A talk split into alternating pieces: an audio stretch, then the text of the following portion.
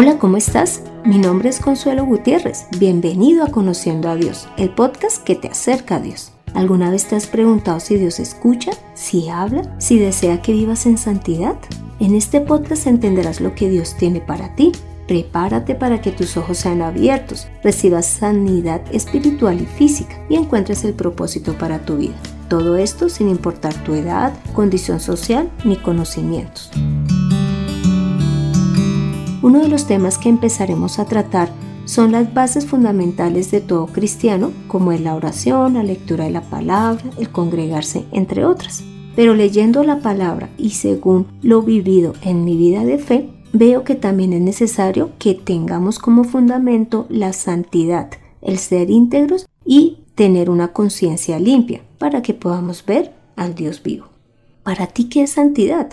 Te cuento que antes pensaba que santidad era ser bueno, vivir lejos del mundo, inclusive recluido en, en algún lugar. Pero no te vayas a confiar de lo que yo pienso, sino más bien busquemos el significado en las escrituras. El significado de santidad es limpieza o pureza espiritual, perfección en la conducta humana, y en el término griego o hebreo es separado, exclusividad o santificación para Dios con el fin de servirle, y es una cualidad divina. ¿Será que nosotros nos podemos santificar? Leamos Hebreos 10:10 para encontrar la respuesta. En esa voluntad somos santificados mediante la ofrenda del cuerpo de Jesucristo, hecha una vez y para siempre. Acá nos está contestando que nosotros somos santificados es a través del cuerpo de Jesús, ya que su sangre nos limpió de pecado y ahora podemos ser apartados para Dios y debemos de permanecer en esa santidad y en esa limpieza que Dios a través de Jesús nos ha hecho.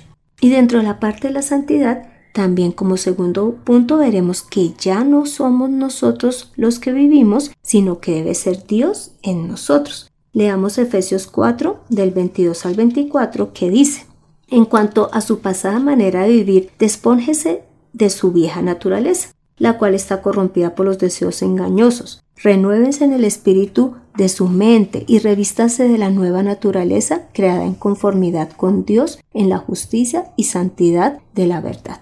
Y también leamos 1 Corintios 3 del 16 al 17 que dice, ¿no saben que ustedes son templo de Dios y que el Espíritu de Dios habita en ustedes?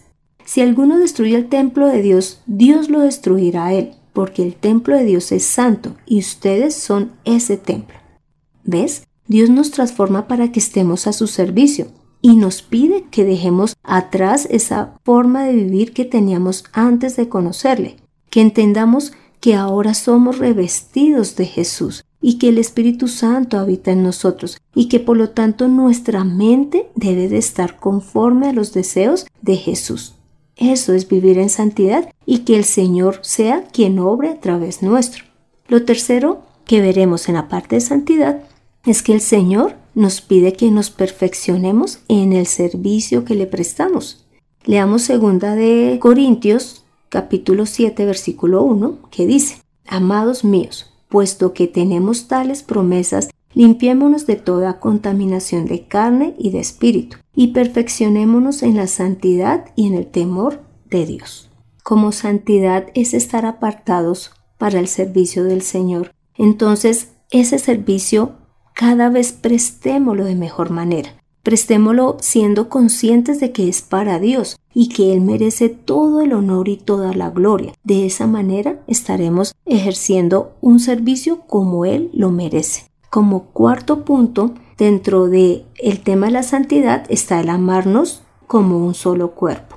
Leamos primera de Tesalonicenses capítulo 3 versículo 12 al 13 el Señor los multiplique y los haga abundar en amor unos para con otros y para con todos, tal como nosotros para con ustedes, a fin de confirmar el corazón de ustedes irreprensible en santidad delante de Dios, nuestro Padre, en la venida de nuestro Señor Jesús con todos sus santos.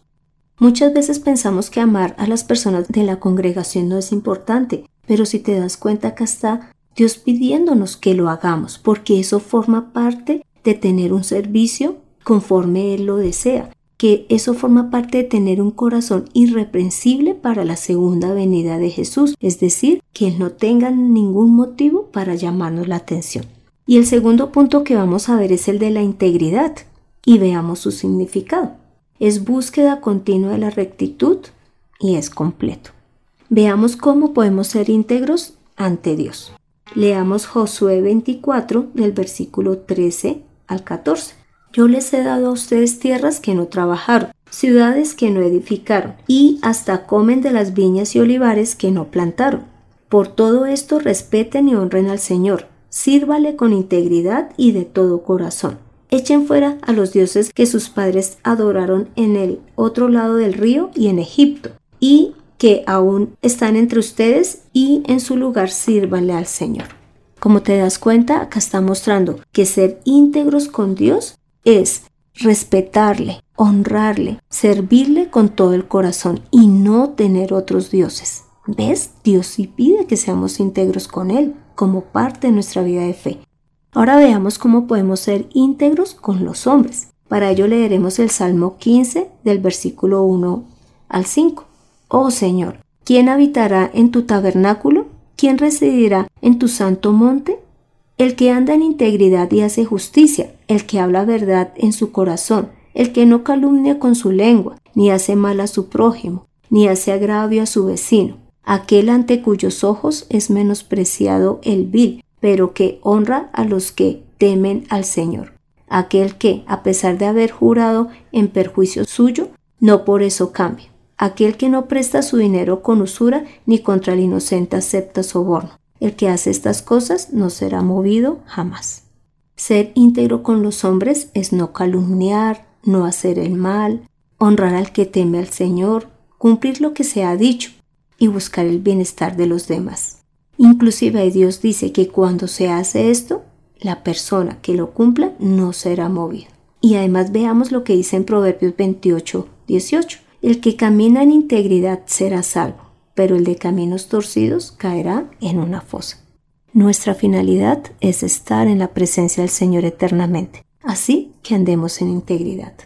El tercer punto que veremos es el de la conciencia, el cual debe estar limpia delante de Dios. Veamos el significado de conciencia. Dice, es conocimiento de uno mismo, capacidad de la persona de mirarse a sí misma y enjuiciarse, de darse testimonio a sí misma. ¿Cómo lograremos nosotros tener una conciencia limpia? Leamos 1 de Timoteo capítulo 1 versículo 18 al 19 que dice, Timoteo, hijo mío, te encargo este mandamiento para que, conforme a las profecías que antes se hicieron acerca de ti, presentes por ellas la buena batalla y mantengas la fe y la buena conciencia, que por desecharlas algunos naufragaron en cuanto a la fe. Aquí está mostrando que por perder la fe y no tener una buena conciencia, podemos perder nuestra relación con Dios, inclusive perder la salvación. Así que evaluémonos y veamos si realmente aún estamos creyendo en la obra de Jesús y en sus palabras. Lo otro que nos lleva a tener una conciencia limpia es que demos a conocer al Señor con un corazón limpio. Leamos segunda de Corintios 1:12. Porque nuestro motivo de gloria es este el testimonio de nuestra conciencia de que nos hemos conducido en el mundo, y especialmente ante ustedes, con sencillez y la sinceridad que proviene de Dios, y no en sabiduría humana, sino en la gracia de Dios. Debemos a conocer la palabra de Dios sin cambios, porque como Dios la inspiró, es como la necesitamos, y así es que está perfecta. Así que no busquemos añadirle o quitarle para evitar que seamos juzgados ante Dios. Y lo tercero, con lo cual mantenemos una conciencia limpia ante Dios, es comprometiéndonos con Dios a mantener una buena conciencia. Leamos primera de Pedro 3:21, que dice, todo esto es símbolo del bautismo, el cual no consiste en lavar las impurezas del cuerpo, sino en el comportamiento ante Dios, de tener una buena conciencia, que ahora nos salva por la resurrección de Jesucristo. Mira que acá el Señor nos está diciendo que el bautizo representa un compromiso con Dios de tener una buena conciencia. Por lo tanto, es necesario que todos los días evaluemos cómo estamos con Dios realmente, si tenemos esa relación real, si le estamos obedeciendo, si le estamos creyendo, si le amamos. porque de lo contrario, pues nos estaríamos engañando a nosotros mismos.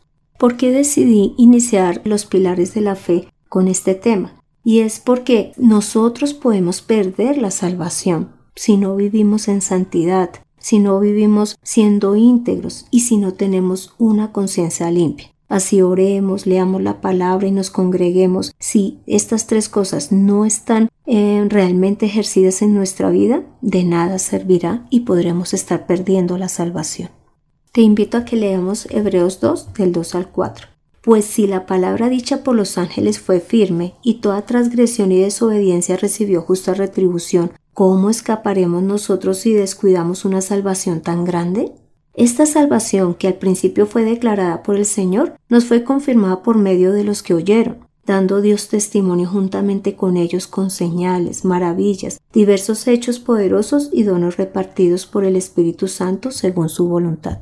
Dios nos proveyó a Jesús, así que no lo menospreciemos, no lo olvidemos a medida que va transcurriendo nuestra vida de fe, sino que tengamos claro que todo es por Él, en Él y para Él. Así que no descuidemos esta salvación tan grande. Te invito a que me acompañes en esta oración final.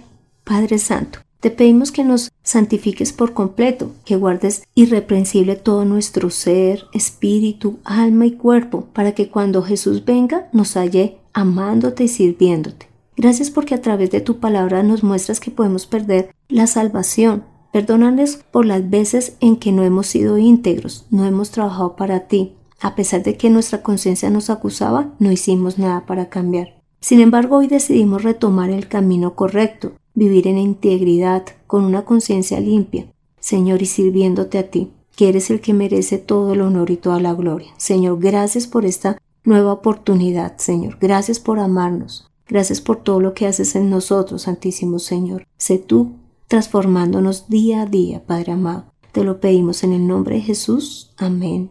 Toma la mejor decisión.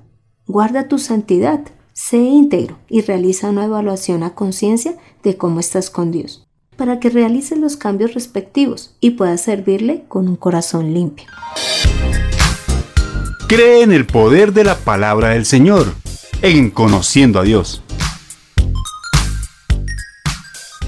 Este fue el episodio 20, en donde vimos que es la santidad, la integridad y una conciencia limpia, porque este es uno de los pilares de la vida de fe, y debemos velar para que no, la, no las perdamos, y así nos podamos presentar ante el Padre con tranquilidad. Muchas gracias por escuchar estos episodios y por compartirlos con la gente a quien conoces. Te invito a que los continúes escuchando para que conozcas cada vez más de Dios y crezcas en tu vida de fe y continúes el camino que vienes ya recorriendo. Pon en acción lo aprendido, muestra a los demás que debemos de vivir en esa santidad, en esa integridad, a través de tu ejemplo. También ora, lee la palabra, congrégate y predica al Señor. Me gustaría saber de ti, de tu opinión, dudas o aportes. Para esto me puedes escribir al correo de mirtaconsuelog.com. Soy Consuelo Gutiérrez, tu compañera en este camino. En la edición de este podcast, José Luis Calderón. Dios continúe transformando nuestra vida y nos haga íntegros, nos ayude a vivir en santidad, es decir, eh, dándole el servicio que Él merece. Nos vemos en el próximo episodio.